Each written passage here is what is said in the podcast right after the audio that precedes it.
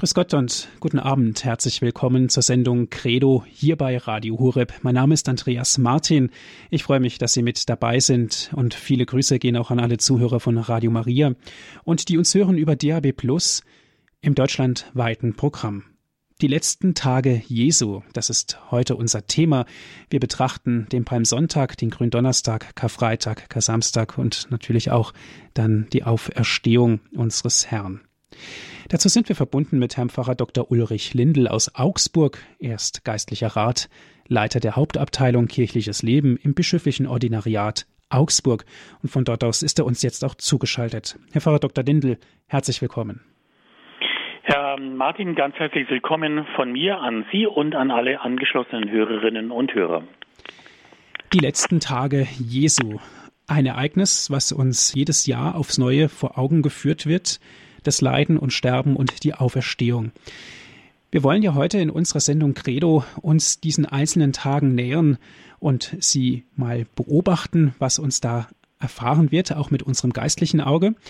Frau Dr. Lindel, der Palmsonntag, Jesus zieht ein in Jerusalem. Ja, Martin, es ist so, wir feiern ja tatsächlich ähm, Geschehnisse, die wir aus der Bibel berichtet bekommen, die vor ja, knapp 2000 Jahren stattgefunden haben.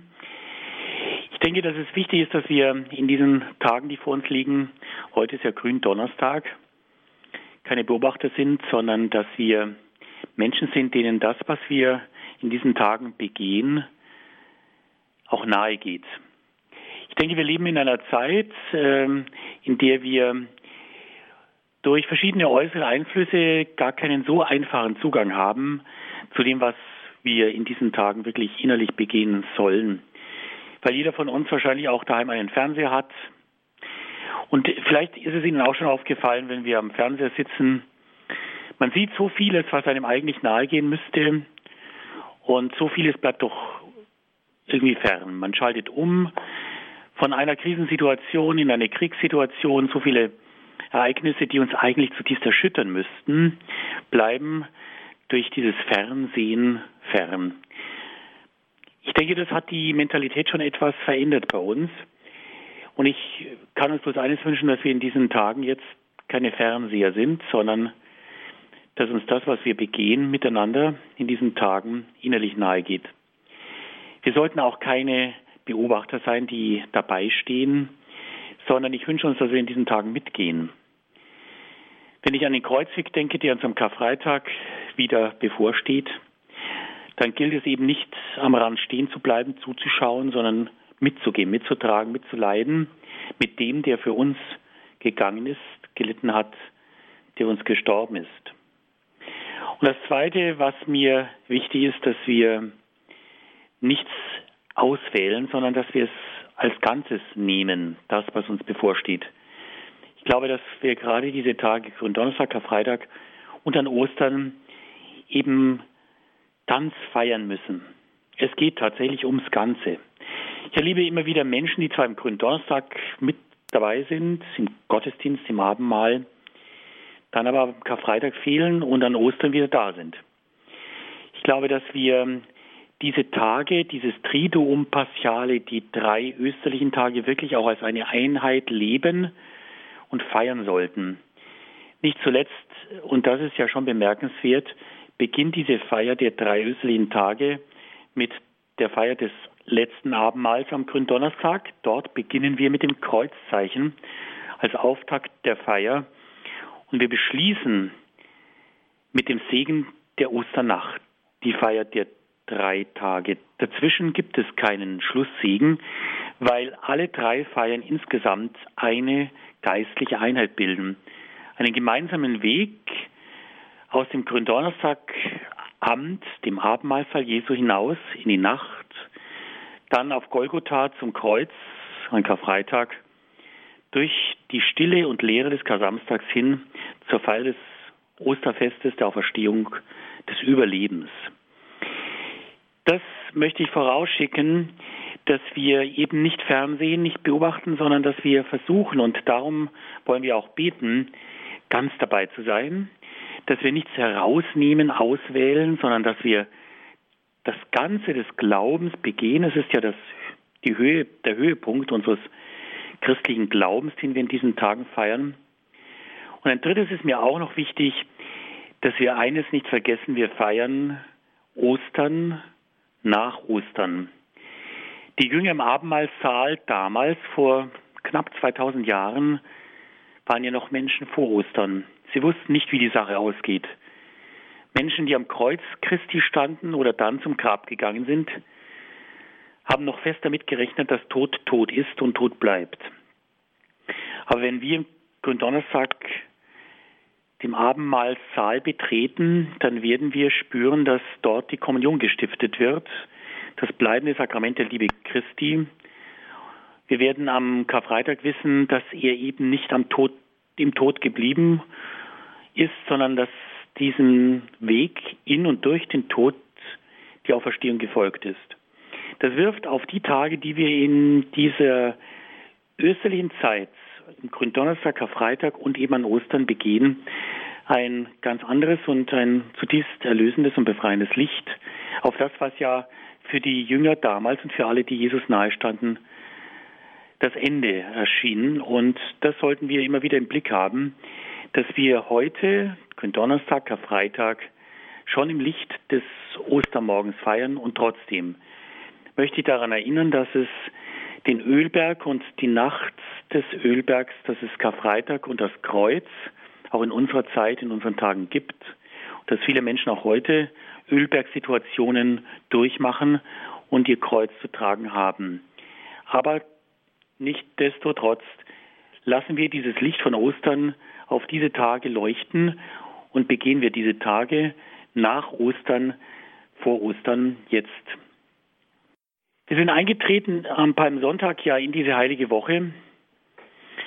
Und dieser Palmsonntag ist für mich schon immer wieder so ein Tag, der als Wechselbad der Gefühle empfunden werden kann.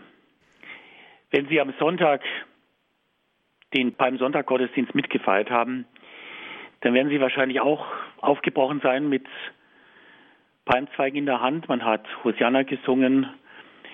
Es war schon ein Fest des Glaubens. Und dann werden sie plötzlich merken, dass im Gottesdienst plötzlich die Stimmung umschlägt und dann, dass die Passion vom Leiden und Sterben Jesu Christi verlesen wird. Was geschieht an diesem Palmsonntag eigentlich? Was ist damals in Jerusalem eigentlich geschehen? Und das, was mir schon immer wieder auffällt, ist, dass es damals wirklich auch so gewesen ist, dass zum Anfang ein Hosianna der Begeisterung stand, das aber dann relativ schnell umgeschlagen ist in einen Ruf, kreuzige ihn, der Jesus letztendlich dann ja auch ans Kreuz gebracht hat. Wenn wir die Ereignisse in der Bibel noch einmal nachlesen, dann werden wir sehen, dass Jesus in Jerusalem einzieht. Er will, und das aus ganzem Herzen, das Pascha der Juden mitfeiern. Und er zieht nach Jerusalem ein, von Jericho kommend, von Bethphage aus, mit einer wachsenden Schar von Anhängern. Seine Jünger sind dabei. Und alle bereiten ihm einen begeisternden Empfang in Jerusalem. Wie dürfen wir uns Jerusalem vorstellen? Zur Zeit des Pascha ist es völlig aufgeladen mit religiösen Gefühlen. Sehr, sehr viele Menschen. Jerusalem platzt aus allen Nähten und die Menschen sind voller Erwartung. So um das Jahr Null, so um das Jahr der Jahrtausendwende damals lag ja eine große Erwartung in der Luft. Der Messias wurde erwartet. Irgendwie lag der Messias in der Luft. Und plötzlich zieht dieser Jesus von Nazareth in Galiläa in Jerusalem ein Wohlgemerkt über den Weg, den man auch dem Messias kommen sehen wollte, von Bethphage aus nach Jerusalem. Und dann setzt man ihn noch auf einen Esel, ein Reittier. Vielleicht haben Sie sich auch schon gefragt, warum man gerade einen Esel gewählt hat. Was uns heute vielleicht nicht so ganz verständlich ist, wurde von frommen Juden damals sehr wohl verstanden. Der Esel, doch dazu ein junger Esel, ein Fohlen, ist ein fürwahr königliches Reittier. Die Menschen damals werden sich an den Propheten Zacharia erinnert haben. Dort steht, sagt der Tochter Zion, siehe, dein König kommt zu dir, er ist sanftmütig und reitet auf einer Eselin, auf einem Fohlen, dem Jungen eines Lasttiers. Auf diesen kleinen jungen Esel setzt man Jesus von Nazareth.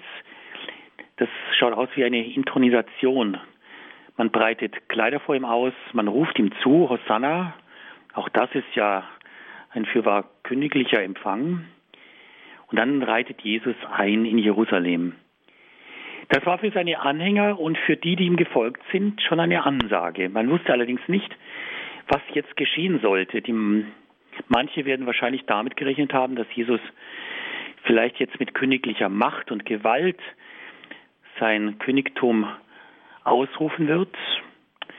Aber diese Esel, dieses Eselfohlen ist kein unbedingtes Zeichen von Gewalt, sondern eher von Frieden. Und das werden wir ja später am Karfreitag auch sehen, dass Jesus sagt, ich bin ein König. Da bleibt der Pilatus die Antwort ja nicht schuldig. Aber er sagt auch, dass sein Königtum nicht von dieser Welt ist. Also ist es ein anderes Königtum, keines von irdischem Format, sondern eines, das eben auf Frieden gründet, der über diese Welt hinausreicht. Ja gut, und dann schlägt ja die Stimmung um. Wir merken es in der Liturgie. Wir merken also plötzlich, dieser Palmsonntag ist ein Wechselbad der Gefühle. Menschen sind auf den Beinen. Die Frage stellt sich, wohin geht der Weg? Wenn Sie und vielleicht waren Sie auf dem Weg der Palmsonntagsprozession mit dabei, dann werden Sie natürlich wissen, dass dieser Weg ein erstmal wichtiger ist. Wir müssen raus mit unserem Glauben. Wir dürfen uns nicht verschanzen, sondern wir sollten unseren Glauben schon auf den Weg bringen, herausgehen, Jesus wirklich auch einen Einzug ermöglichen. Und wo zieht Jesus heute ein? Äußerlich gesehen ist das Ziel einer jeden Palmsonntagsprozession eine Kirche. Entweder die Kirche im Dorf oder eine Kirche in der Stadt. Auf diesem Weg waren wir und ich hoffe alle, dass wir auf diesem Weg auch gespürt haben, dass unser Glaube ein Zuhause hat. Der Tempel von damals ist die Kirche von heute. Und dass wir diese Kirche innerlich füllen mit dem, was wir sind und was wir haben an Glauben, auch an Leben, auch das ist eine Ansage des Palmsonntags. Wenn man immer wieder sagt, die Kirche soll im Dorf bleiben, dann ist ihm auch wichtig, dass das Dorf in der Kirche bleibt, dass wir da sind, dass wir mit Jesus uns auf den Weg machen. Auf der anderen Seite wissen wir alle, dass das große Ziel dass er eigentlich erreichen will, Jesus nicht das Innere eines Gebäudes ist, sondern das Innere unseres Herzens.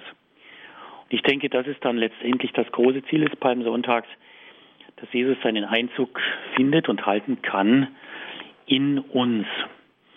Und das tut er damals bescheiden, auf einem Esel reitend, heute noch viel bescheidener in Form eines kleinen Stück Brotes, ganz leibhaftig. Und deswegen ist das Benediktus von damals, das Benediktus von heute, wir stimmen es ja an vor der Wandlung, Hosanna gesegnet sei der, der kommt im Namen des Herrn. Und ich denke, das ist schon ergreifend, diese Demut letztendlich, die Jesus damals ausgezeichnet hat und ihn heute auszeichnet. Aber das Ziel ist damals wie heute das gleiche. Jesus will ankommen in der Mitte seines Volkes und in der Mitte eines jeden von uns.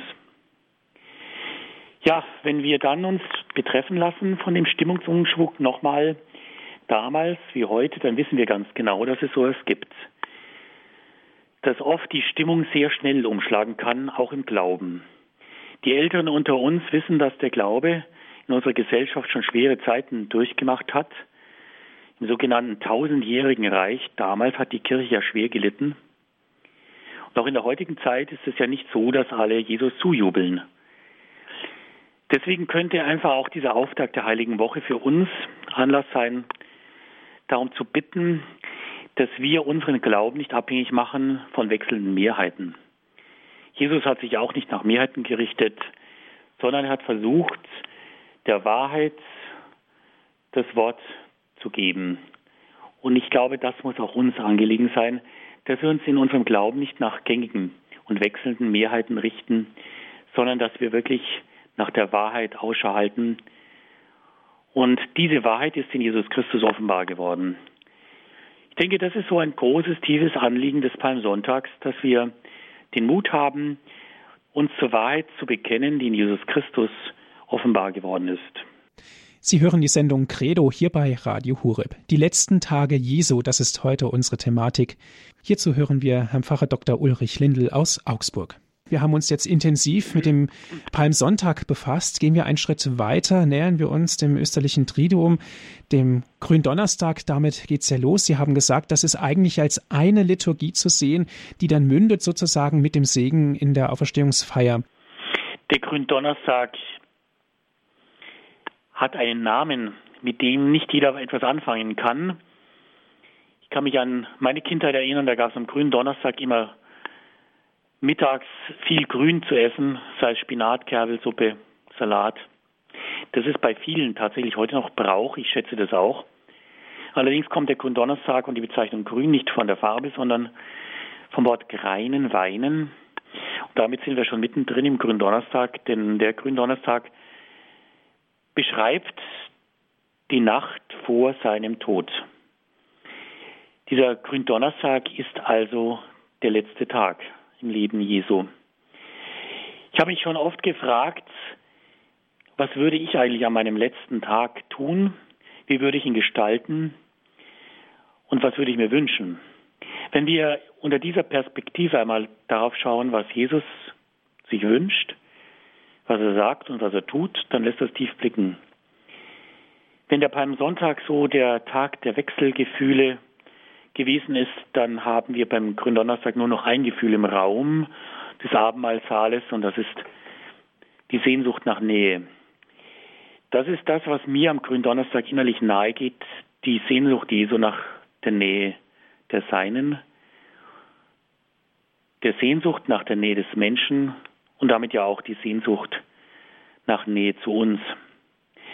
Und ich glaube, das ist etwas, was uns noch einmal die Menschwerdung Jesu ganz nahe bringt. Wohl an keinem anderen Tag wie dem Gründonnerstag spüren wir, wie sehr Jesus doch Mensch geworden ist. Diese Sehnsucht nach Nähe versucht Jesus dadurch zu erfüllen, dass er die Seinen noch einmal ganz nahe zu sich holt. Er wählt einen Abendmahlsaal aus, man liegt zu Tisch, man teilt noch einmal miteinander und dann wird Jesus den Seinen sagen und mitteilen, was ihm von Herzen wichtig ist. Das ist das Zweite des Abends vom Gründonnerstag, sein letztes Testament. Das ist dann auch eine Frage an uns, was würden wir Menschen mitgeben, was wäre uns so wichtig, dass wir es in ein letztes Testament hineinschrieben? Was wären unsere letzten Worte, die uns wichtig wären? Was würden wir zuletzt tun wollen? Da gibt es eine wunderschöne kurze Antwort, die wir im Evangelium hören. Da er, Jesus, die seinen liebte, die in der Welt waren, liebte er bis zur Vollendung. Und das ist tatsächlich auch die große Botschaft, die er uns den Seinen damals wie heute mitgibt. Jesus feiert sein letztes Abendmahl. Die synoptischen Evangelien beschreiben es als Pascha-Mahl. Wenn wir Johannes folgen wollen, dann ist es die Nacht davor, vor der Nacht des Pascha-Mahles. Denn Jesus feiert damit sein eigenes Pascha, nicht das Pascha des alten Bundes, sondern sein ganz persönliches Passia des neuen Bundes. Das bedeutet, dass am Tag darauf dann am Nachmittag die Lämmer im Tempel geschlachtet werden, zu der Zeit, an der Jesus dann am Kreuz sein Leben hingibt. Er ist das Passia-Lamm am Kreuz. Dafür spricht sehr vieles, dass Jesus nicht am Passia-Fest selbst verurteilt und hingerichtet wurde, das wäre kaum möglich gewesen, am Pascha-Fest einen zu verurteilen und zu kreuzigen. Die hohen Priester und Schriftgelehrten sagen ja ganz bewusst, dass sie Jesus nicht am Paschafest selbst ausliefern wollen, weil sie den Aufruhr in der, wie gesagt, sehr aufgeheizten Stadt Jerusalem befürchten. Und sie betreten auch nicht das Prätorium des Pilatus, um nicht unrein zu werden und so das Paschalam doch essen zu können. Also der Prozess um Jesu und seine Hinrichtung muss am Tag davor stattgefunden haben. Damit ist auch das letzte Abendmahl nicht als Pascha-Mahl zu deuten, sondern als ein wirklich letztes Abendmahl Jesu mit den Seinen, das zum neuen Pascha führen wird, das Jesus feiert mit den Seinen für uns. Wenn wir dann hineinschauen in diesen Abendmahlsaal, dann werden wir Jesus sehen und wir spüren plötzlich, dass da einer ist, der Worten Taten folgen lässt. Was mir sehr, sehr nahe geht, ist die Fußwaschung. Aber die geht nicht nur mir als Pfarrer, wenn ich in der Liturgie Menschen aus der Gemeinde die Füße waschen darf, nahe, sondern diese Haltung geht auch denen nahe, denen ich die Füße wasche. Und ich spüre die Nähe zum Abendmahlsaal damals in der Liturgie von heute. Denn letztendlich geht da einer vor dem anderen auf die Knie und wäscht ihm die Füße. Wenn ich nach Kandidaten Ausschau halte, die sich zu dieser Liturgie bereit erklären, zur Liturgie der Fußwaschung, da muss ich manchmal lange bitten, weil das Unbehagen schon spürbar ist. Wie geht es mir eigentlich, wenn sich der Pfarrer vor mir hinkniet und mir die Füße wäscht? Vielleicht spüren wir jetzt von hier aus, wie es dem Petrus gegangen sein mag und den anderen Jüngern, wenn plötzlich er, der Meister Jesus, sich vor ihnen hinkniet und die Füße wäscht. Diese Fußwaschung war ja ein Dienst der Gastfreundschaft und die hat ein Haus ja nur dem Sklaven übertragen, der wirklich der letzte Sklave war. Der Dienst des letzten Sklaven an den Gästen. Die Menschen damals hatten ja ihre Füße in Sandalen, keine Socken, die Füße waren staubig. Man hat sich da also nicht nur die Hände gewaschen, sondern vor allem die Füße, bevor man sich zu Tisch legte. Aber das war wirklich der Dienst des letzten Sklaven. Und jetzt kniet sich Jesus der Sohn Gottes vor dem Menschen hin, hinein und wäscht Petrus die Füße. Der sagt, nein, das lasse ich nicht geschehen, ich müsste dir die Füße waschen. Und Jesus besteht darauf, ich muss dir die Füße waschen. Und wenn du es nicht tun lässt, dann hast du keinen Anteil an mir. Und dann natürlich sagt Petrus nicht nur die Füße, sondern wasche mich ganz.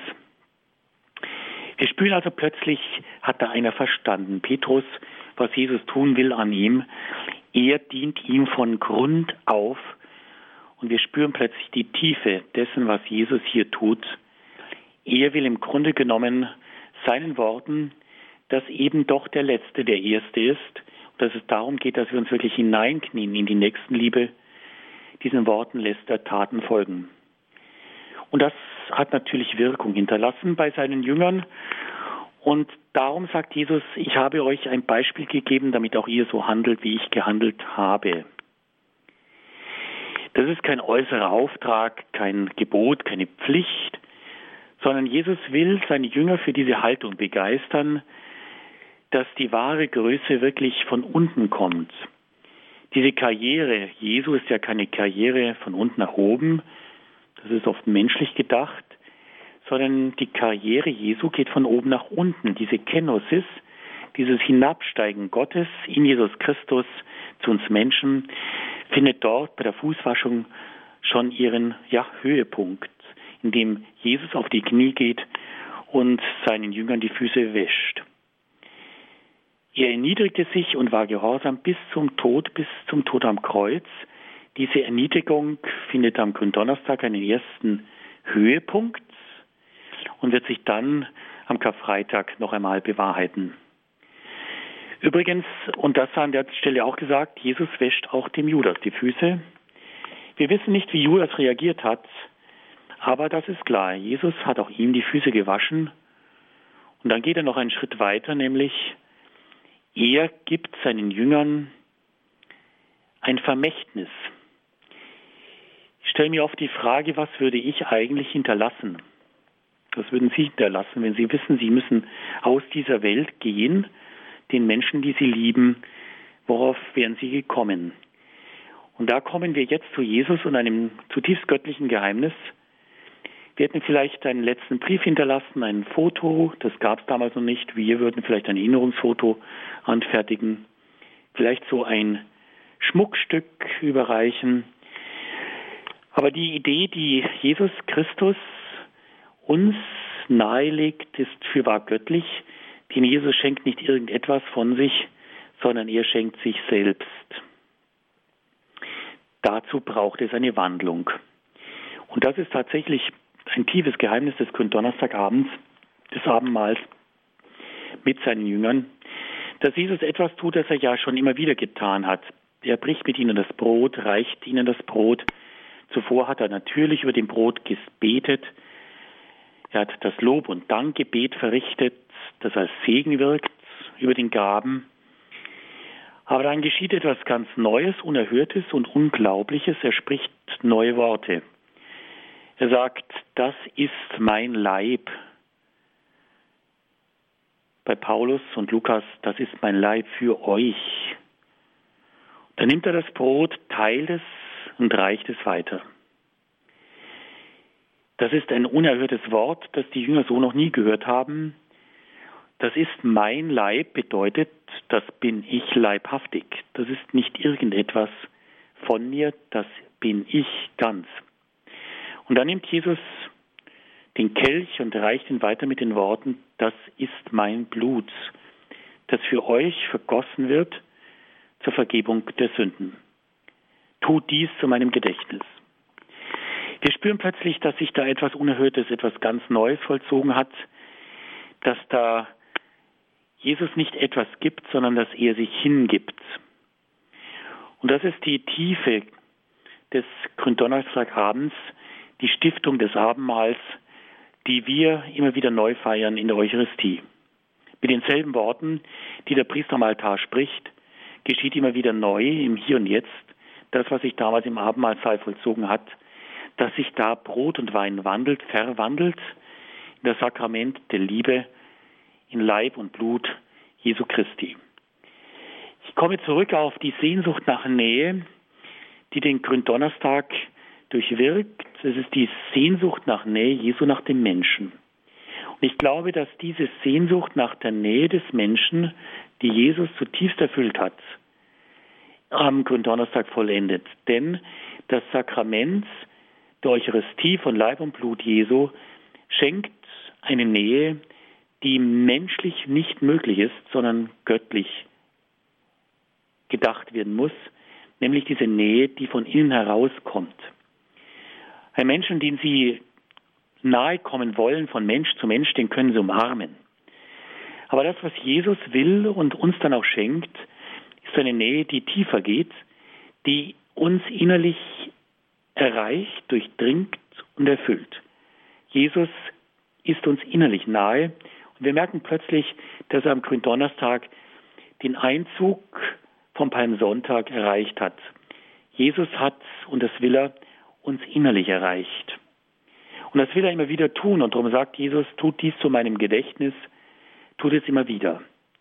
Wenn ihr das Brot brecht, und als Brotbrechen war die Eucharistie in der frühen Kirche ja auch bekannt, dann brecht nicht das Brot, sondern teilt mich aus, denn ich will mich austeilen an euch. Das merken wir plötzlich und da spüren wir, dass diese Nähe von Jesus uns eine Nähe schenkt mit ihm. Und diese Nähe dürfen wir immer wieder uns schenken lassen, sie suchen und aus dieser Nähe heraus leben. Freilich muss man diese Nähe auch zulassen. Das musste Petrus lernen bei der Fußwaschung. Und es gilt auch für uns, dass wir diese Nähe immer wieder suchen und zulassen, wenn wir uns der Kommunion nähern. Wenn wir nach vorne gehen, um sie am Gründonnerstag, aber auch immer wieder neu in der Heiligen Messe zu empfangen, dass wir uns nicht nur mit unserem Mund, mit unseren Händen aufmachen für Jesus, sondern vielmehr auch in unserem Herzen. Auch das ist wahr. Jesus schenkt sich auch dem Judas. Das darf uns schon auch nahegehen, dass Jesus dieses Brot, das er selbst ist, sein Leib, dass er sich in die Hand des Judas gibt. Und deswegen ist es eigentlich schon so, dass nicht Jesus ausgeliefert wird, sondern dass er sich am Gründonnerstagabend dem Judas ausliefert. Er gibt sich dem Menschen in die Hand, damit geschehen muss, damit geschehen kann, was geschehen muss, nämlich die Erlösung des Menschen. Und wir merken plötzlich, dass das tiefe innere Geheimnis des Gründonnerstag dann sich weiter fortsetzt am Karfreitag, dass aus dieser Nähe dann Hingabe wird, die bis zum Äußersten geht. Es gibt keine größere Liebe, sagt Jesus, als wenn einer sein Leben hingibt für seine Freunde. Das wird er am Karfreitag tun. Aber, und das ist auch wichtig, Jesus muss darum ringen, dass es ihm gelingt, bis zum Ende zu gehen, durchzuhalten. Und darum werden wir auch auf dem Ölberg Jesus finden und hoffentlich auch mit ihm sein. Denn der Weg aus dem Abendmahlsaal führte hinaus in die Nacht. Judas hat die Gruppe der Zwölf schon verlassen. Als er hinausgeht, ist es Nacht, hören wir bei Johannes. Und diese Nacht erlebt Jesus ja auch. Am Ölberg, Gethsemane, wer schon einmal in Jerusalem gewesen ist, weiß, das ist ein ganz einmaliger Ort. Ein Ort, in dem man spürt, dass da Blut geflossen ist. Und Jesus schwitzt Blut in diesem Öl, auf diesem Ölberg, in diesem Garten Gethsemane. Da spüren wir auch, dass Jesus dort wirklich ringt. Da ist ein Mensch in Todesangst. Und wenn Menschen Todesangst haben, das gibt es wirklich, vermögen sie Blut zu schwitzen. Jesus setzt auf die Seinen, er nimmt Jünger mit, drei Jünger sollen mit ihm wachen und beten, aber die schlafen immer wieder ein. Was Jesus am Ende bleibt, ist nur sein Gott, mit dem er ringt, dem er sich dann aber auch vertrauensvoll eingibt und sich dem, was kommen muss, stellt. Da sind wir beim schmerzlichen Ereignis, das Jesus auch erleben muss. In seiner Sehnsucht nach Nähe merkt er doch, dass die Seinen ihn auch verlassen. Judas, der von ihm ja auch gerufen wurde, berufen, ihm zu folgen, verlässt ihn und verrät ihn. Was Judas dazu getrieben hat, darüber mag man spekulieren. Wir hören, er war im Besitz der Kasse. Wahrscheinlich war Judas als Iskarier auch ein politisch Eiferer, der sich Jesus anders vorgestellt hat als ein Friedenskönig. Vielleicht war er enttäuscht von ihm, vielleicht hätte er die Konfrontation gesucht, wir wissen nicht, was ihn letztendlich getrieben hat, Jesus zu verraten. Im Johannesevangelium vernehmen wir, als Jesus den Bissen genommen hatte, fuhr der Satan in ihn. Letztendlich wird es doch ein Mysterium sein, ein Geheimnis des Bösen, was da geschehen ist. Aber, und das denke ich ist auch ein Toast, dass Judas am Ende ja seine Tat bereut. Er geht mit den Silberlingen zum Hohen Rat und wirft sie den Männern vor die Füße. Aber die nehmen sie nicht zurück. Das ist nicht wieder gut zu machen in ihren Augen. Judas nimmt sich das Leben, aber was nicht wieder gut zu machen ist in menschlichen Augen, das hat bei Gott eine ganz andere Sicht zu erhoffen. Das wird ja auch der Schächer am Kreuz spüren, für den in den letzten Atemzügen Jesu noch eine Botschaft der Erlösung hörbar wird, noch heute sollst du mit mir im Paradiese sein. Petrus wird Jesus dreimal verleugnen, wir wissen das. Der doch vorher gesagt hat, dass Jesus niemals den Tod erleiden werde, sich stark machen wollte für Jesus, der ja auch sich stark gemacht hat im Augenblick der Gefangennahme Jesu. Er ist dann am Lagerfeuer und verrät ihn. Und wie gesagt, die Jünger, die einschlafen. Ich glaube, da haben wir auch ein Anliegen am Gründonnerstag. Vielleicht, wenn wir in die Gebetsstunden am Ölberg wachen und beten, dass wir um die Gnade bitten, dass wir nicht schwach werden, dass wir ausharren, dass wir Jesus die Treue halten bei aller Anfechtung, bei aller Ermüdung, die wir vielleicht auch im geistlichen Leben manchmal erleben, und dass wir wirklich um diese Nähe zu Jesus ringen. Bleibt bei mir, wacht mit mir, in Weilheim, wo ich jetzt zuletzt Pfarrer gewesen bin, hatten wir, wie in allen Pfarreien, die ich sonst auch erleben durfte, Gebetsstunden durch die Nacht hindurch. Ich habe schon gespürt, dass immer wieder Menschen gekommen sind, gewacht haben, gebetet haben mit Jesus am Ölberg. Das sind Stunden der Gnade. Und ich glaube, jeder von uns weiß, dass es solche Ölbergstunden ja in unserem Leben gibt. Stunden, in denen wir vielleicht der Verzweiflung nahe sind, Stunden, in denen wir vielleicht von vielen Menschen verlassen sind, Stunden aber, in denen wir uns an Gott festmachen, an ihn klammern, uns an ihn halten und dadurch Kraft bekommen, den Weg weiterzugehen, so wie das bei Jesus auch gewesen ist. Sie hören die Sendung Credo hier bei Radio Hureb. Die letzten Tage Jesu, unser Thema heute. Wir sprechen mit Herrn Pfarrer Dr. Ulrich Lindel. Aus Augsburg ist er uns zugeschaltet. Er ist Leiter der Hauptabteilung Kirchliches Leben im bischöflichen Ordinariat in Augsburg. Herr Pfarrer Dr. Lindel, wir haben uns jetzt den Gründonnerstag sehr intensiv angeschaut, ihn betrachtet mit unserem geistigen Auge. Können wir beim Karfreitag von einem Höhepunkt sprechen? Ja, menschlich gesehen ist der Karfreitag absoluter Tiefpunkt.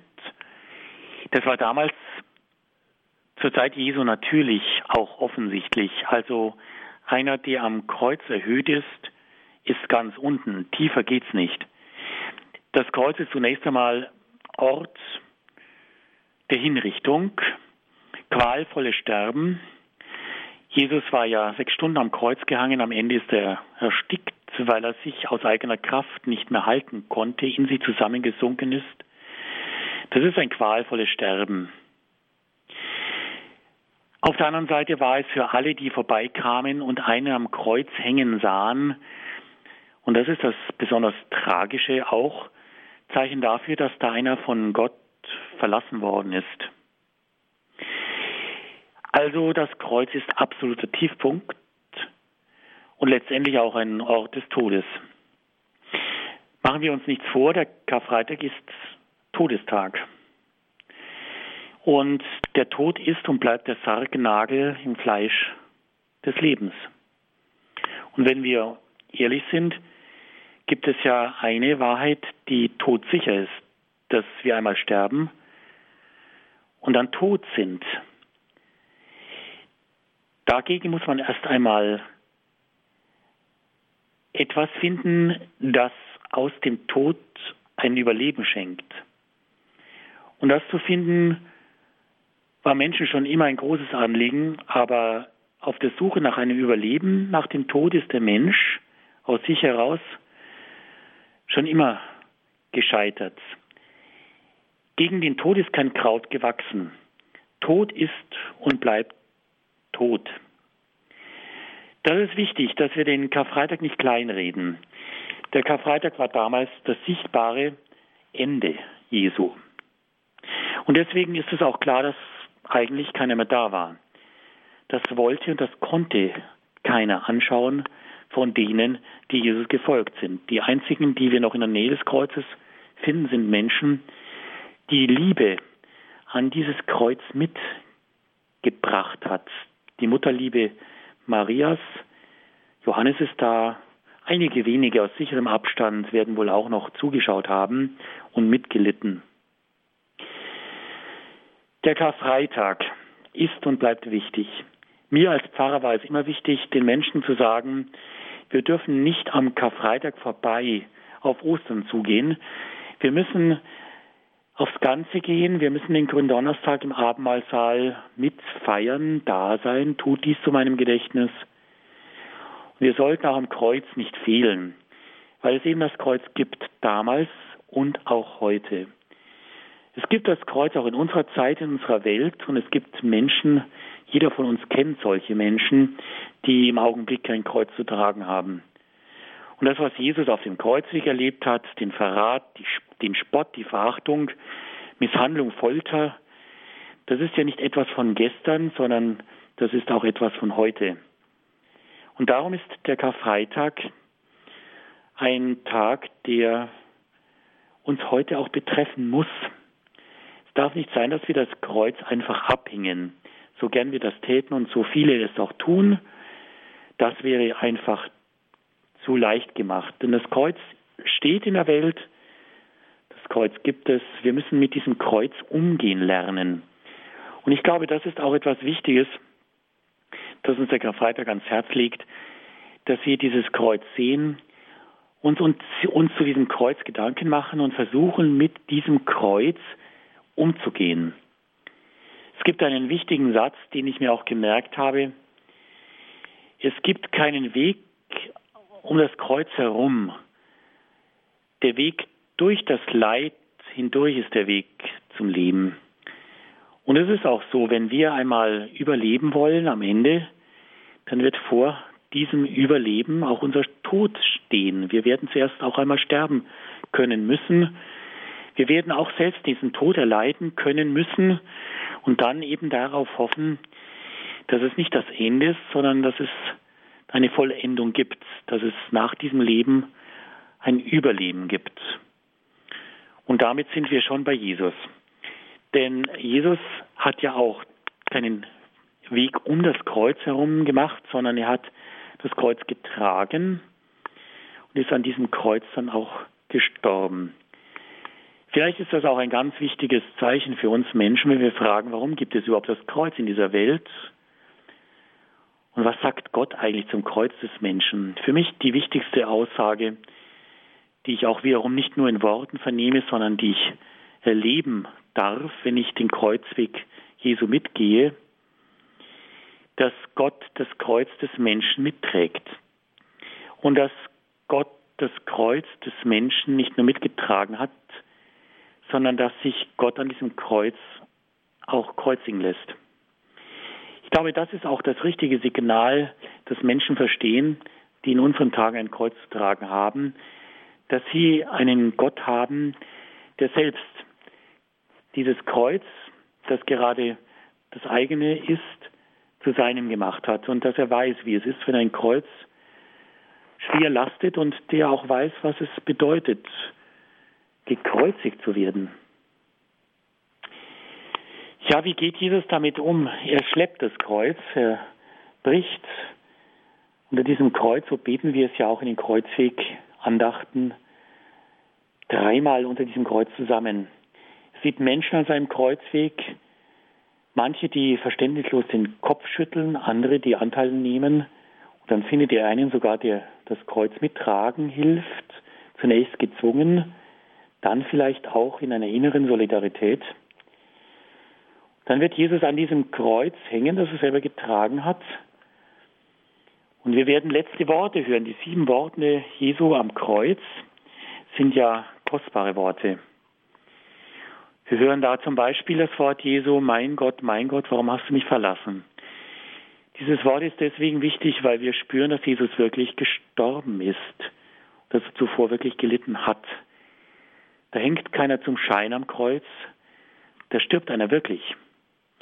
Und dieses Mein Gott, mein Gott, warum hast du mich verlassen, des Psalms 22, drückt ja schon einmal diese Gottverlassenheit zunächst aus, aber, und das ist mir sehr wichtig, Jesus als frommer Jude wusste natürlich, wie dieser Psalm 22 auch endet. Und er endet nicht in der Angst, der Gottverlassenheit, sondern er endet in der tiefen Zuversicht, dass Gott das Werk tun wird, weil er es auch in der Vergangenheit getan hat, dass Gott den Gerechten nicht hängen lässt, sondern dass er ihn aus dieser verzweifelten Situation herausführen wird.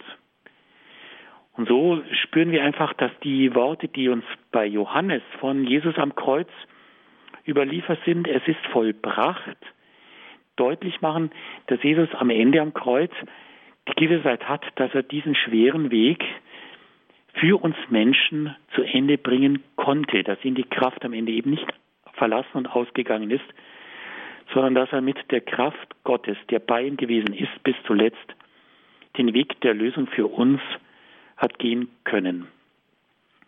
Und darum ist das Kreuz eben kein Tiefpunkt, sondern Höhepunkt. Und darum beginnt natürlich der Karfreitagsgottesdienst in der Liturgie mit einem tief ergreifenden Akt, der uns auf die Knie zwingt. Wir knien uns ja zu Beginn der Karfreitagsliturgie hin. Und der Priester darf sich sogar ganz auf den Boden werfen. Und dann begegnen wir ja dem Wortgottesdienst mit tiefen Worten aus der Schrift. Und der Mittelpunkt der Karfreitagsliturgie, so wie wir sie erleben, ist ja die feierliche Kreuzerhöhung. Wir erhöhen nicht das Kreuz an sich, das Kreuz ist und bleibt Zeichen des Todes, sondern wir erhöhen den, der uns am Kreuz begegnet und dort erlöst hat, Jesus Christus, als erhöhten Herrn. Das ist also das Allerwichtigste, dass das Kreuz durch die Erlösungstat Jesu Christi für uns kein Todeszeichen, sondern zu einem Vorzeichen des Überlebens geworden ist. Darum können wir auch beten, durch seine Wunden sind wir geheilt. Und darum gibt es in vielen Kirchen, auch in der Stadtpfarrkirche Marie Himmelfahrt in Weilheim, ein Kreuz, das nicht Kreuz des Todes, sondern ein Lebensbaum ist. Es sind die grünen Zweige dort, die da austreiben. Es ist kein Zeichen des Todes mehr, sondern das ist spürbar an diesem Kreuz, dem Lebensbaum. Es ist Ort des neu geschaffenen Lebens aus den Wunden Jesu, durch die wir geheilt sind. Wenn wir für den Karfreitag also eine Überschrift finden wollten, dann ist es meines Erachtens die Überschrift, dass es der Tag der Sehnsucht des Menschen nach Erlösung ist. Heute ist ja Gründonnerstag. Gestern war die Krisermesse im Hohen Dom zu Augsburg. Konrad Starser, der Bischof von Augsburg, hat die Predigt eingeleitet mit einem Wunsch. Er hat gesagt, was er uns Priestern, die bei diesem Gottesdienst mit dabei gewesen sind, wünscht, ist Gelassenheit. Und diese Gelassenheit gewinnen wir Menschen, wir Christen nicht dadurch, dass wir uns klammern, dass wir uns festmachen an dem, was unser Leben ist hier auf Erden, sondern dass wir es schaffen, in aller Gelassenheit zu lassen, dass wir von uns lassen können, weil wir uns verlassen auf Jesus Christus. Er ist letztendlich der, der uns hält. Und darum müssen wir uns nicht selbst aus eigener Kraft festhalten, verkrampfen an unserem eigenen Leben, sondern wir können uns im Vertrauen darauf lösen, weil er uns erlöst hat. Das ist ein ganz guter Wunsch von Bischof Konrad gewesen, den man natürlich beherzigen muss. Und das ist, glaube ich, auch der Wunsch Jesu, die Einladung auch des Karfreitags, dass wir uns im Vertrauen auf das Kreuz, auf seine Erlösung, ja, losmachen von dem Wahn, uns selbst erlösen zu müssen. Dieser Selbsterlösungswahn, der ja so manchen Menschen im Griff hat, führt ja dazu, dass wir Menschen unerlöst sind, dass wir uns selbst erlösen wollen. Das schaffen wir ja nicht, führt dazu, dass wir verkrampft am Leben festhalten. Bis zuletzt. Das wünscht uns Jesus nicht. Er wünscht, dass wir uns einüben in das Vertrauen, in die Gelassenheit des Glaubens, dass es uns dann gelingt, bei unserem eigenen Sterben einmal so vertrauensvoll loslassen zu können, wie er es getan hat.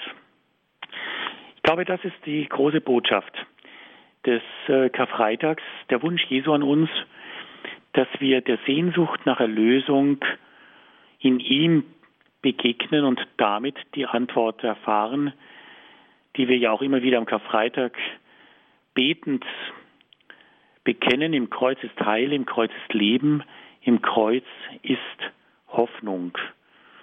Ich denke, das ist dann auch das schönste Zeichen, das wir machen dürfen nach der Feier der Osternacht, dieses Kreuz des Segens, wenn wir dann den Kreuzweg begangen, Karfreitag durchlebt und durchlitten haben, wenn wir den Kar-Samstag ausgehalten haben und dann wirklich Ostern feiern durften, durften, dass wir dieses Lebenszeichen des Kreuzes, also ein Segenszeichen für uns, erfahren und daraus als erlöste und überlebensfrohe Christen weiterleben können.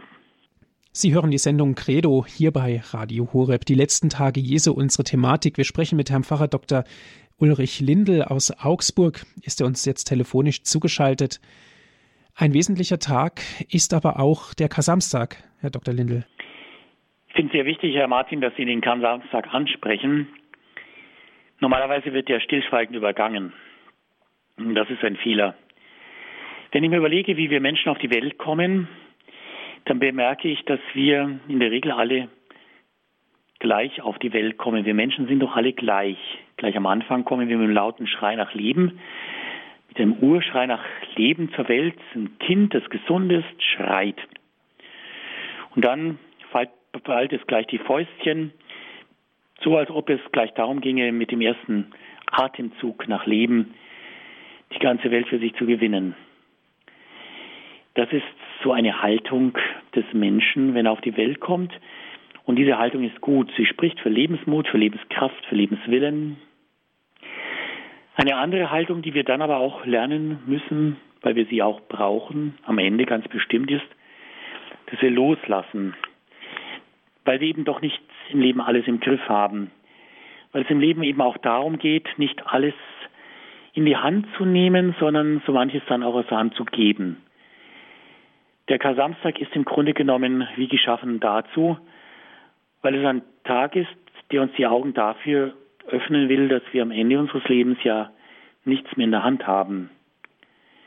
Dass wir in dem Augenblick unseres Todes ein letztes Mal eingeatmet haben und dann ausatmen, dass wir im Augenblick unseres Todes unsere Hände aufmachen und alles aus der Hand geben. Der Kasamstag ist dafür gemacht.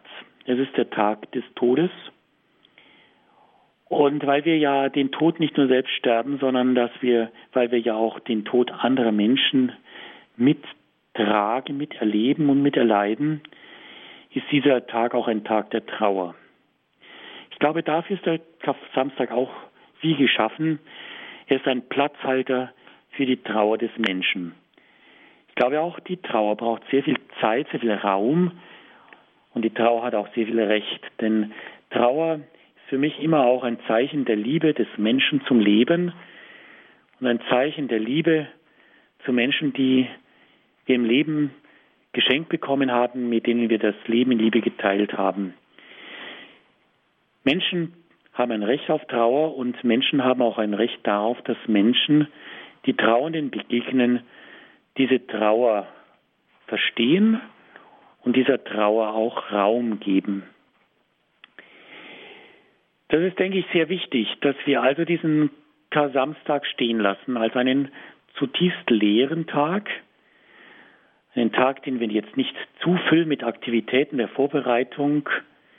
Es geht nicht darum, dass wir alles Mögliche machen, vorbereiten für den Ostertag, sondern dass wir vielleicht auch mal Zeit haben, vielleicht auch nur eine Viertelstunde, uns einmal hinzusetzen, nichts zu tun, sondern die Hände wirklich buchstäblich aufmachen und daran denken, dass wir unser Leben im Grunde genommen nicht im Griff haben und vielleicht auch die Menschen mit ins Gebet nehmen, die wir in unserem Leben schon bei ihrem Sterben begleitet haben, die wir schon zu Grabe getragen haben. Jesus finden wir am Kasamstag ja auch zunächst mal im Grab. Josef von Arimathea hat ihn beisetzen dürfen. Das ist ein Privileg. Normalerweise mussten die Gekreuzigten ja am Kreuz hängen bleiben. Das war ja Teil der Strafe. Bei Jesus hat man offenbar eine Ausnahme gemacht. Josef von Arimathea hat seine Beziehungen spielen lassen. Man hat ihn abgenommen vom Kreuz und dann hineingelegt in ein noch frisches Grab. Man hat ihn noch versehen mit den letzten Zeichen der Liebe. Man hat ihn dann in frische Leintücher gewunden und ihn beigesetzt. Auch das ist Teil des Kar-Samstags, dass wir gut mit unseren Verstorbenen umgehen.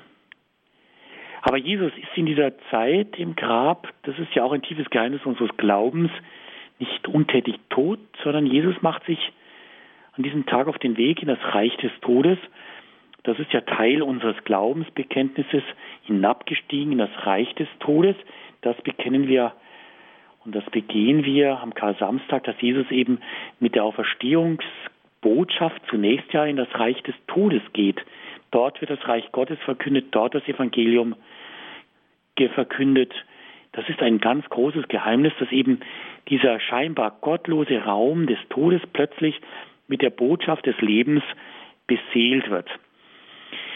Gerade die orthodoxe Kirche hat ja diesen Descensus ad Inferos, dieses Hinabsteigen Jesus in das Reich des Todes, sehr tief bedacht. Und ich glaube, es ist für uns auch wichtig, gerade im Hinblick auf unsere Verstorbenen, auf die, die ja vor Jesus schon hinabgestiegen sind in dieses Reich des Todes, dass auch sie Anteil erhalten an der Überlebensbotschaft, die dann an Ostern den Einzug halten wird in unsere Kirchen.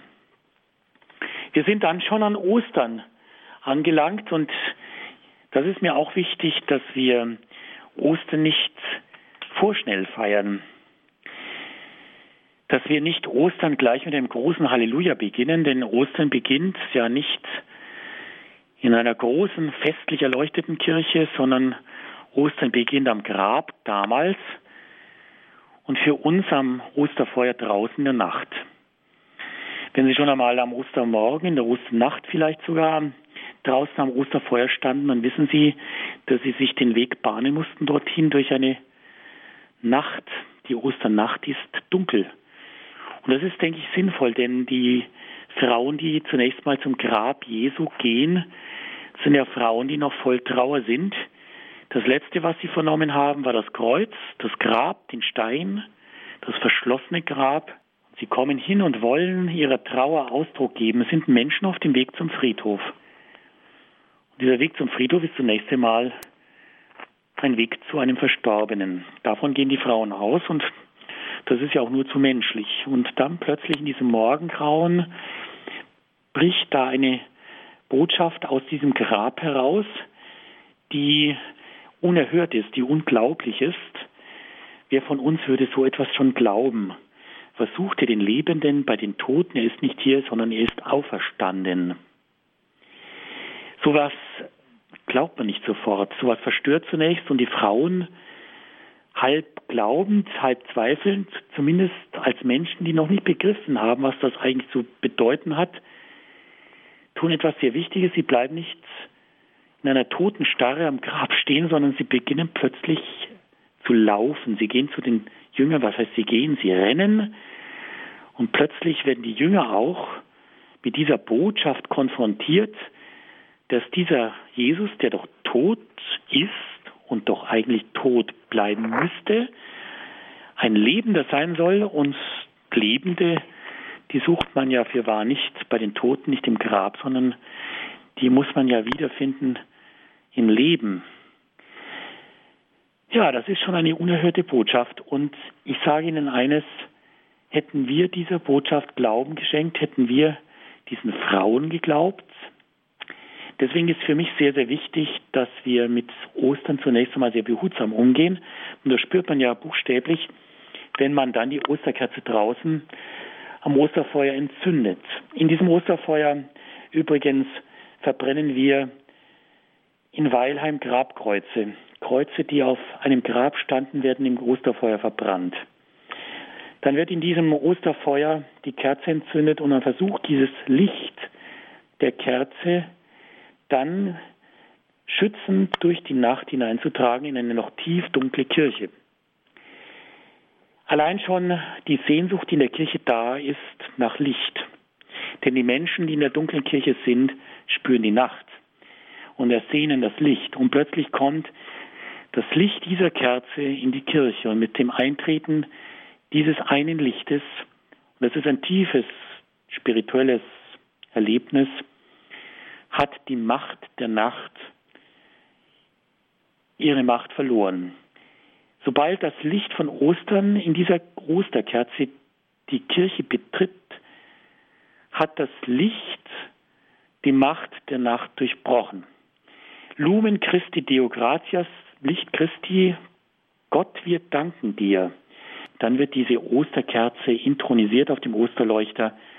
Das Licht hat sich in der Kirche ausgeteilt und plötzlich spüren wir, dass da Licht ist, wo vorher Nacht war, dass da plötzlich ein Lebenslicht, ein Überlebenslicht da ist, das wir doch so sehnsüchtig erwartet haben. Ja, so war das damals, dass dieses Licht der Botschaft von Ostern vom Grab sich den Weg bahnt durch die ersten Zeugen wie ein Lauffeuer zu den Jüngern. Die Jünger laufen zum Grab. Sie sehen plötzlich, das Grab ist leer. Die Botschaft der Auferstehung kündigt sich auch ihnen an. Aber die Botschaft allein reicht noch nicht aus, denn die Auferstehung hat ja niemand gesehen. Wenn ein Toter aufersteht, dann sprengt das den Rahmen von Raum und Zeit. So etwas kann man nicht wahrnehmen. Wir nicht mit unserem beschränkten Verstand. So etwas kann man nicht sehen, So etwas ist größer, als wir vernehmen können. Also die Auferstehung hat niemand vernommen, gesehen. Was uns dann eigentlich hilft zu glauben, ist das, was den ersten Zeugen von Ostern, von der Auferstehung geholfen hat zu glauben. Und das ist der Auferstandene selbst. Das ist eigentlich der Urgrund unseres Osterglaubens. Nicht das leere Grab, das besagt ja zunächst einmal nichts, sondern der Auferstandene selbst. Er muss schon selbst kommen. Der Auferstandene, wenn er auferstanden ist, dann ist er nicht mehr tot, sondern dann lebt er ja offensichtlich. Und wenn es stimmt, dass wir den Lebenden nicht bei den Toten finden, dann müssen wir ihn halt ihn unter den Lebenden suchen. Und dort, genau dort haben ihn die Jünger und die ersten Zeugen der Auferstehung ja auch gefunden. Das ist das Große der Osterzeit, dass Jesus dann immer wieder kommt zu den Seinen und er kommt als Auferstandener. Nicht so, wie er vorher war als irdischer, Jesus Christus, sondern er tritt in die Mitte der Seinen als auferstandener Herr. Das zeigt, dass die Frauen, die Jünger und alle, die Jesus jetzt sehen, ihn oftmals nicht gleich erkennen. Da wird er einmal verkannt als Gärtner und auch immer wieder die Jünger, wenn er plötzlich am See Genezareth auftritt, sehen ihn sofort nicht und erkennen ihn sofort nicht. Und auch die Jünger von Emmaus, ihnen brannte zunächst das Herz, als Jesus ihnen noch unerkannt auf dem Weg die Schrift erklärt und sie erkennen ihn dann beim Brechen des Brotes. Sie merken also plötzlich, auch da muss sich der Auferstandene erst den Weg bahnen, denn es braucht ein tieferes Verständnis dieses Ostern, diese Botschaft von Auferstehung. Und ich glaube, dafür haben wir alle Verständnis. Was ist die Voraussetzung für das Verstehen von Ostern? Ich glaube, es ist dieses Verstehen wollen wichtig. Denn letztendlich ist und bleibt Ostern doch Glaubenssache. Natürlich gibt es ein Hindernis, dass Menschen sagen, ich kann das nicht glauben. Thomas zum Beispiel. Wie auf den kommen wir noch zurück am Ostersonntag, dem ersten nach Ostern, dem Weißen Sonntag. Aber da ist ja auch ein Jean-Jacques Rousseau. Er steht für die, die nicht glauben wollen. Jean-Jacques Rousseau, der große Aufklärer, sagte einmal, selbst wenn ich dem Schauspiel einer Totenerweckung selbst zuschauen könnte, so würde ich doch viel lieber wahnsinnig als gläubig werden. Da spüre ich heraus, dass da einer gar nicht glauben will. Weil er sagt, ich möchte nur das glauben, was ich auch weiß, was in meinem Verstand Platz hat. Bei Thomas ist das anders. Er ist einer, der ja zunächst gar nicht dabei war. Als Jesus kommt, in den Jüngerkreis tritt, die Jünger sagen Thomas, als er später hinzukommt, wir haben den Herrn gesehen und Thomas sagt, ich möchte ihn schon selber sehen. Daraus spricht vielleicht zunächst mal ein Zweifel, der ja auch verständlich ist, vielleicht aber auch eine tiefe Sehnsucht. Was kann ich damit anfangen, dass ihr mit von Jesus erzählt? Euer Jesus ist auch mein Jesus. Ich möchte ihn auch erleben, so wie ihr ihn erlebt habt. Ich denke, dass dieser Thomas wichtig ist, weil es Menschen gibt, die in ihrem Glauben an Ostern einfach mehr Zeit brauchen. Und wichtig ist für mich ein Jesus, der mit diesem Thomas Geduld hat. Jesus kommt ja noch einmal, kommt eine Woche später noch einmal und diesmal kommt er ganz bewusst zu Thomas. Er tritt auf Thomas hinzu und er lässt sich von Thomas im wahrsten Sinne des Wortes begreifen. Thomas darf seine Hände in die Seite und in die Wunden Jesu legen. Das ist ein ganz tiefer spiritueller Augenblick der Liebe, die da einen Jünger und seinen Meister, die Thomas und Jesus so innerst zueinander führt. Und dann kommt dieses ganz große Bekenntnis des Thomas. Und darum ist er eben nicht der Ungläubige, sondern der gläubige Thomas, mein Herr, mein Gott. Was braucht es da noch mehr? Mein Herr und mein Gott, das ist das schönste und tiefste Glaubensbekenntnis, das wir sagen können im Blick auf Jesus Christus, mein Herr und mein Gott. Ich glaube, dass wir spüren, worauf es am Ostern ankommen wird. Es kommt darauf an, dass wir Ostern glauben, dass wir Ostern Glauben schenken, dass wir dies tun nicht einfach so, sondern weil wir eine tiefe Sehnsucht haben nach Leben, nach einem Überleben, aber dass wir auch eine tiefe Sehnsucht haben nach Jesus, der auch unser Herr ist. Dass wir nicht darauf drängen, dass wir Jesus mit unserem Verstand begreifen wollen, dass wir die Auferstehung mit unserem Verstand begreifen wollen, sondern dass wir ergriffen werden von der Liebe Jesu, die in der Hingabe am Kreuz zu uns sichtbar geworden ist. Noch einmal, durch seine Wunden sind wir geheilt. Und dass wir ihn dann auch an Ostern erleben. Als gewiss den verwundeten Menschen, Jesus Christus am Kreuz, aber doch dann viel mehr als den auferstandenen Sohn Gottes, den Gott eben nicht den Tod gelassen, sondern herausgerufen hat, weil Gott treu ist und weil Jesus der Treue Gottes und den Überlebenswillen Gottes für uns Menschen Vertrauen geschenkt hat. Jesus Christus hat es getan für uns und das sollte uns einfach auch den Mut geben, immer wieder auch viel zu tun für Jesus Christus in unserer Welt. Dass wir uns einsetzen für ihn, weil er sich eingesetzt hat für uns. Und dass wir dieser Auferstehungsbotschaft in unsere Welt hinein versuchen zu helfen und den Weg zu bahnen. Dass wir Geburtshelfer sind für dieses Neue, für dieses Ewige, für dieses Überleben Gottes in Jesus Christus in unserer Welt. Denn was wären wir ohne Ostern? Wir blieben am Kreuz stehen und dieses Kreuz würde zum Himmel schreien, dieses Kreuz des Menschen.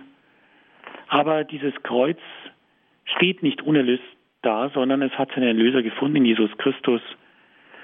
Und das ist letztendlich das tiefe und große Geheimnis der drei österlichen Tage vom Leiden, Tod und der Auferstehung unseres Herrn Jesus Christus. Herzlichen Dank, Herr Pfarrer Dr. Dendel, für Ihre Ausführungen, die Sie uns gegeben haben zu diesen wunderbaren Tagen, auch diese wunderbaren Gedanken. Und danke auch an alle Zuhörer, dass Sie jetzt mit dabei gewesen sind. Sie haben die Sendung Credo gehört, heute mit der Thematik die letzten Tage Jesu.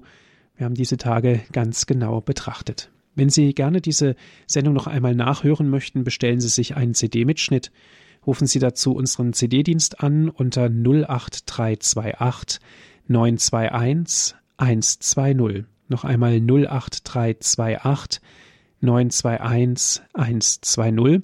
Viele erreichen uns auch von außerhalb Deutschlands. Wenn Sie 0049 vorab wählen, dann weiter die 8328 921 120. Auf unserer Internetseite www.horeb.org gibt es auch die Sendung dann als MP3-Datei zum Herunterladen. Nutzen Sie dort unser Download- und Podcast-Angebot www.horeb.org. Herr Frau Dr. Lindel, darf ich Sie zum Ende dieser Sendung um den Segen bitten?